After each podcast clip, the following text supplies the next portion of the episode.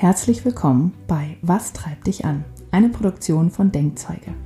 In dieser abgeschlossenen Serie erfährst du alles über die einzelnen Motive aus der inneren Motivanalyse von Denkzeuge. Was treibt dich an? Was hält dich zurück? Wie kannst du deine Energie am besten einsetzen? Wie gestaltest du dein Leben am besten, um dein volles Potenzial zu entfalten? Antworten auf diese Fragen und viele Tipps aus der Praxis gibt dir Michaela Lang von Denkzeuge die die innere Motivanalyse entwickelt hat. Die Fragen stellt Julia Meder von Dreamfinder Coaching und Denkzeuge Partner Coach. Viel Spaß mit deinen Motiven.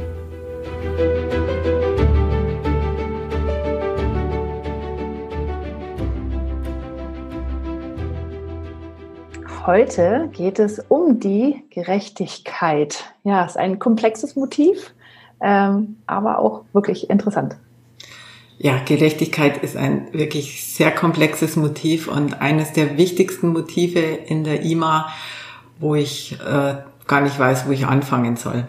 Aber fangen wir mal an, wofür steht. Es steht natürlich für den Wunsch ähm, nach Gerechtigkeit, für das Bedürfnis, dass Geben und Nehmen im Gleichgewicht ist und für Fairness und ähm, für all diese Dinge, die sich praktisch da drum herum spielen, auch hat auch viel damit zu tun, dass man den Wunsch hat, anderen gerecht zu werden. Also alles, was praktisch in diesem Wort Recht, Gerecht, Gerechtigkeit steckt, findet man in diesem Antrieb.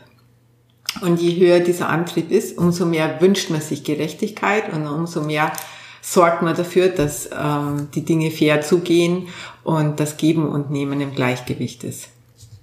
Was leider das Problem ist bei dem Motiv ist, dass Gerechtigkeit ähm, nicht wie alle anderen Motive man sich oft gut versteht, wenn beide das Motiv hoch haben, sondern es bei Hochgerechtigkeit in der Regel krachen kann, Reibungen geben kann, Konflikte geben kann, weil hinter der Gerechtigkeit ganz massiv, also mehr als bei allen anderen Motiven, die anderen Motivkombinationen mit dranhängen. Das heißt, wenn ich das eine für gerecht empfinde, gibt es immer eine Gegenseite vielleicht, nee, die gibt's immer, ja, die das nicht so gerecht findet und genau andersrum sieht. Und das erleben wir auch tagtäglich, gerade draußen in der Politik, ähm, dass äh, die Seiten auseinandergehen. Und je höher dann der Gerechtigkeitswert bei diesen Menschen ist, umso mehr kracht's. Ja. Deswegen sage ich gerne, äh, wenn ich das immer so erlebe, wenn diese Menschen sich ja für was eigentlich einsetzen wollen, gehen sie aber oft und kämpfen gegen etwas. Also sie kämpfen nicht für ihren eigenen äh, ähm, Anspruch, der hinter der Gerechtigkeit oder hinter dem, was sie für gerecht und für fair empfinden, steckt, sondern sie kämpfen oft gegen den anderen und gegen das andere. Und dann zieht es mich natürlich auch in die komplett andere Richtung und es wird viel, viel schwieriger, dann das zu erreichen, was ich eigentlich erreichen möchte. Ja. Also, ich finde, dass man das jetzt bei den Gesetzen zum Beispiel ganz gut sieht, dass oft Gesetze gemacht werden, wo man etwas verbietet, wo man gegen etwas ist, wo man ähm, dafür sorgt, ähm, dass das nicht mehr gemacht wird. Und ich denke, wenn man vielleicht unsere Politik und die Dinge wofür man kämpfen will oder Organisationen und alles, was es eben da draußen gibt, die politisch oder engagiert unterwegs sind, in eine Richtung für etwas lenken würde, würden einem ganz andere Ideen kommen und man hätte wahrscheinlich viel bessere Ergebnisse. Hm. Es ist ja wirklich, kostet ja auch viel mehr Kraft, gegen etwas zu sein, ja. ähm, als für etwas zu sein. Das ist ja dann, ne? also allein schon von der physikalischen Bewegung her sozusagen dagegen ist mehr Kraft, als wenn ich jetzt mit dem Strom, also mit meinem eigenen Flow und Strom sozusagen schwimme. Ja. Ja, aber das passiert leider oft eben, wenn man einen hohen Gerechtigkeitswert hat, dass man im Grunde eigentlich erstmal für etwas ist. Je mehr man für etwas ist und je weniger das ähm, erreicht werden kann, umso emotionaler wird man und umso ähm, emotionaler geht's meistens in die negative und nicht in die positive Richtung. Das ist leider das Problem bei der Gerechtigkeit. Deswegen ist auch die Gerechtigkeit ähm, eines der wichtigsten Motive im Coaching, weil hinter der Gerechtigkeit ganz, ganz oft Frust und negative Emotionen stecken. Und ich denke, wenn man aber seinen Antrieb mit positiven Emotionen verbinden könnte und für etwas äh, kämpfen würde ähm, oder sich für etwas einsetzen würde, ich möchte nicht mehr so weit gehen und sagen kämpfen, ähm, dann kann man vielleicht, nee, da bin ich überzeugt davon, nicht man kann, sondern man wird leichter das Ziel erreichen, das man erreichen will und dann ist man auch wieder zufriedener da drin. Ja, während wenn ich natürlich gegen etwas kämpfe, dann kämpfe ich entgegen meinem Ziel und in die völlig falsche Richtung. Mhm. Und das und, hört dann ja auch nie auf. Ne? Das ist, also beziehungsweise das, da, da gibt es ja immer, selbst wenn ich eins geschafft habe, dann kommt ja das nächste. Und oft kämpfen diese Menschen ja auch gegen ähm, die ganz großen Weltprobleme, die ich ja. alleine ja nie werde lösen können. Das heißt, es hört nie auf. Genau. Also es geht im Kleinen eben an mit der Gerechtigkeit in der Beziehung, mit Kindern im Job, was man für gerecht oder ungerecht empfindet. Und es hört, wie du sagst, im ganz, ganz großen Stil dann auf und ähm, kann eben so weit führen, wenn man gegen etwas kämpft, dass man dann einfach über Reibungen zu Konflikten und größeren Stress bis hin zum Krieg kommt. Also der Gerechtigkeitssinn ist für mich tatsächlich der Auslöser für ähm, ganz viel Konflikte im kleinen und auch im großen Stil.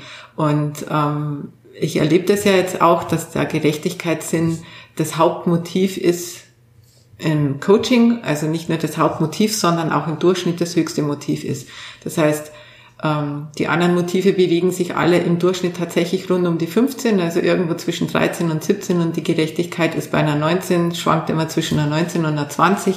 Also man sieht, wie insgesamt angetrieben ähm, die Menschen da schon sind und natürlich leider Gottes oft in unterschiedliche Richtungen.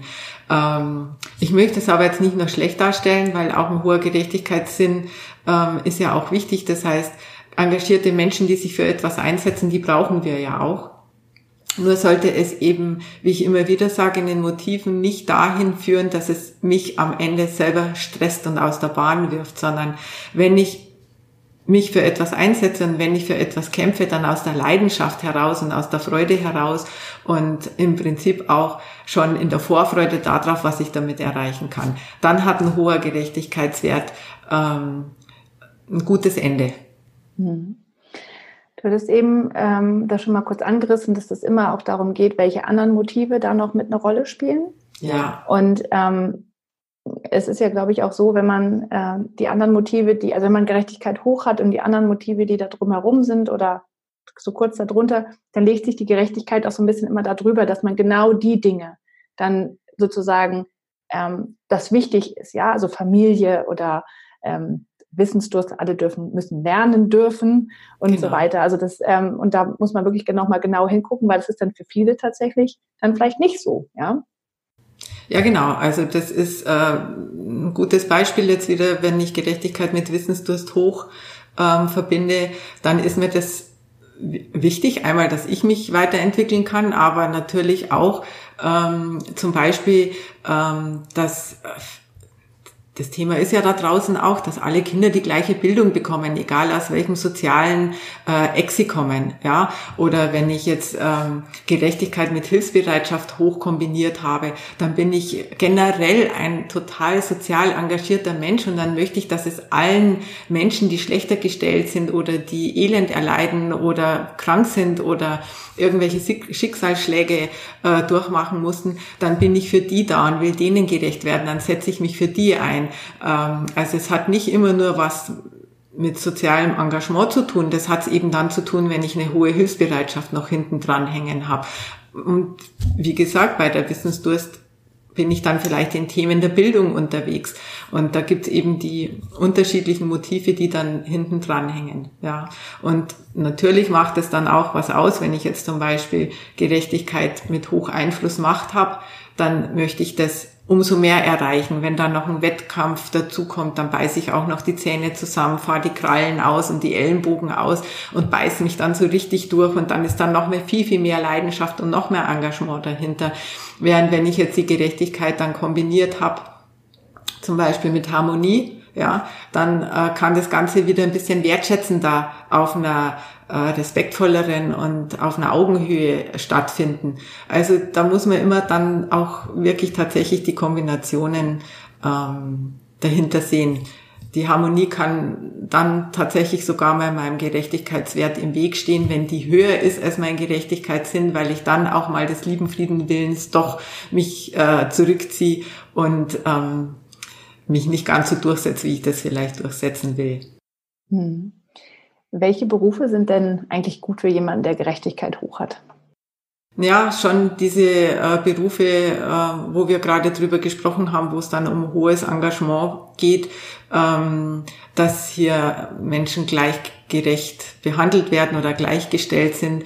Ähm, ich denke eben, dass man da in der Bildung äh, ganz gut unterwegs ist, dass man in den sozialen Ecken tatsächlich gut unterwegs ist, ähm, wo man sich für was einsetzen will. Aber im Prinzip eigentlich ähm, ja für alle Dinge, wo man für Gerechtigkeit sorgen will. Ja, jetzt ähm, wird dir wahrscheinlich da gleich als erstes ähm, Anwalt oder Richter oder sowas einfallen, aber das ist lustigerweise ähm, genau nicht der richtige Beruf dann dafür.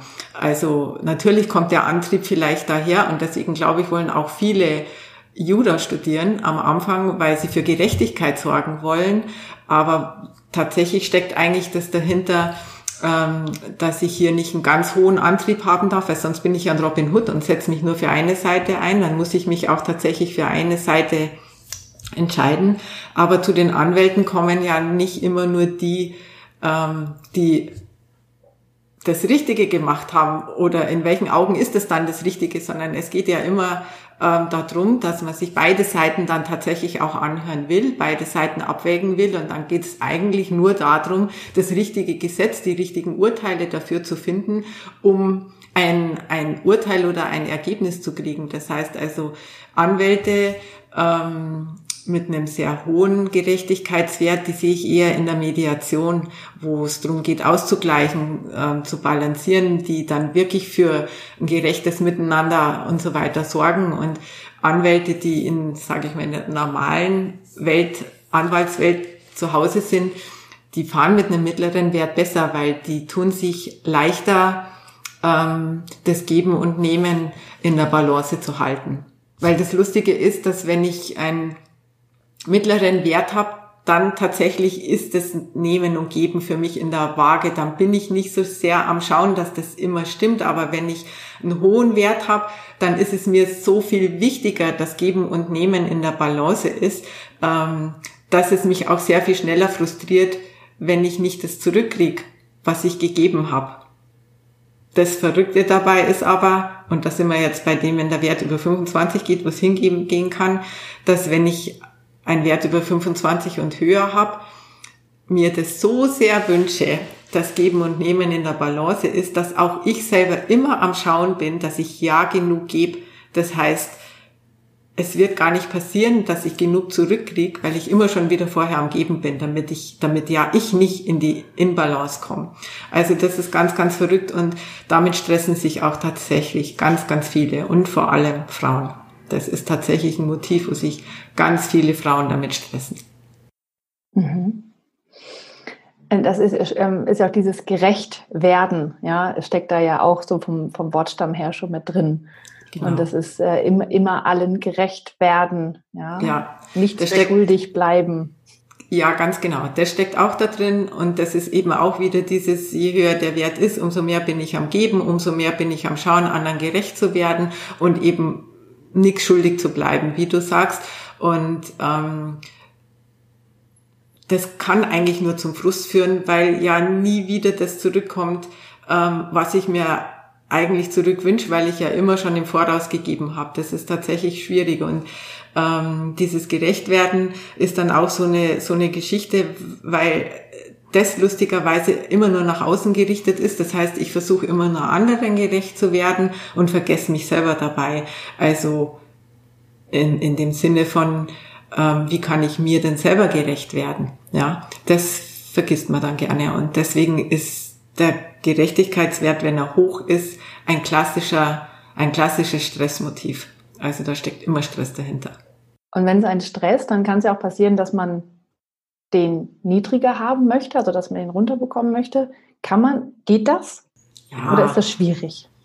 Nein, es ist nicht so schwierig bei Gerechtigkeit. Es geht, ähm, weil im Prinzip reicht es eigentlich schon mal, wenn ich das verstanden habe und wenn ich sehe, dass ich jetzt zum Beispiel mit einem Wert von 25 immer noch mal deutlich über dem Durchschnitt bin und ähm, wie sich das in meinem Alltag dann eben auswirkt, wenn ich eben für mich feststelle, dass ich tatsächlich von morgens bis abends nur am Schauen bin, anderen gerecht zu werden und mich für die Gerechtigkeit in dieser Welt einzusetzen und mich und meine anderen Motive, die dann hinten dran hängen und eigentlich dann eher, und das meine ich jetzt positiv und nicht negativ, ich zentrierte Motive sind, ähm, mich natürlich dann nicht voll ausleben kann und dann stresst mich das natürlich. Und allein die Erkenntnis im Alltag zu sehen, zu wem ich alles von morgens bis abends Ja sage und wem ich alles gerecht werden will, ist schon eine große Hilfe und ähm, kann helfen, das runterzukriegen. Und ähm, wie jedes Motiv ist auch die Gerechtigkeit veränderbar und ähm, in meinen Augen sogar gar nicht so schwer veränderbar. Also aus meinem Erleben jetzt heraus. Du hast ja gesagt, dass der im, im Schnitt ähm, eher, ähm, also über dem nicht, also nicht bei 15 liegt, sondern dass die meisten Menschen ihn eher höher haben. Das heißt, so viele haben den auch gar nicht wirklich niedrig. Gibt es das überhaupt oder mhm. ist es, ähm, und was, was sind das für Menschen?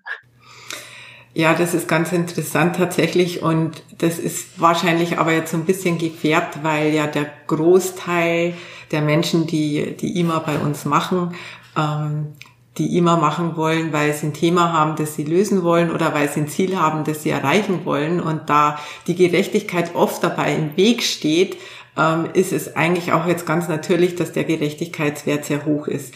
Ich denke, aber wenn ich mich draußen umschaue, ähm, also jetzt mal so in Deutschland oder wenn wir auch mal so nach Amerika gehen, dann ist auch da der Gerechtigkeitswert, denke ich, insgesamt schon sehr hoch und, und, und äh, man hat äh, in vielen Ecken einen ein Empfinden für was gerecht ist und was nicht gerecht ist und was was ungerecht ist. Ja, ähm, deswegen ähm, ja ist es ganz ganz spannend zu sehen und ich denke schon, dass dieser Wert mit 19 der höchste Wert tatsächlich auch ist. Also unter uns Menschen, aber er ist schon ein bisschen gefärbt, weil viele natürlich aus dem Grund gestresst in ein Coaching kommen. Ja, aber er ist natürlich schon mit 19 deutlich höher als dann andere Motive. Und ähm, zu deiner anderen Frage, ähm, ob es auch niedrige gibt, ja, es gibt tatsächlich ganz viele Menschen, die einen mittleren Wert haben der dann diesen Durchschnitt von diesen vielen anderen, die ihn hoch haben, auch drückt. Und es gibt ähm, nur wenige, ich glaube, ich ich glaube, ich kann mich nicht mal an drei erinnern, die den unter zehn oder sogar unter fünf haben. Und äh, da steckt meist, ähm, oder bei denen, wo ich das jetzt weiß, steckt tatsächlich ein sehr großer Lebensfrust dahinter, wo man einfach ähm, von dem einen Extrem von hoch Hochgerechtigkeitsempfinden und Ungerechtigkeitsempfinden, eigentlich Ungerechtigkeitsempfinden haben, komplett in die andere Ecke rauscht und einem plötzlich alles egal ist. Also man dann komplett loslässt und sagt, es ist mir alles wurscht, das interessiert mich jetzt alles nicht mehr, ja.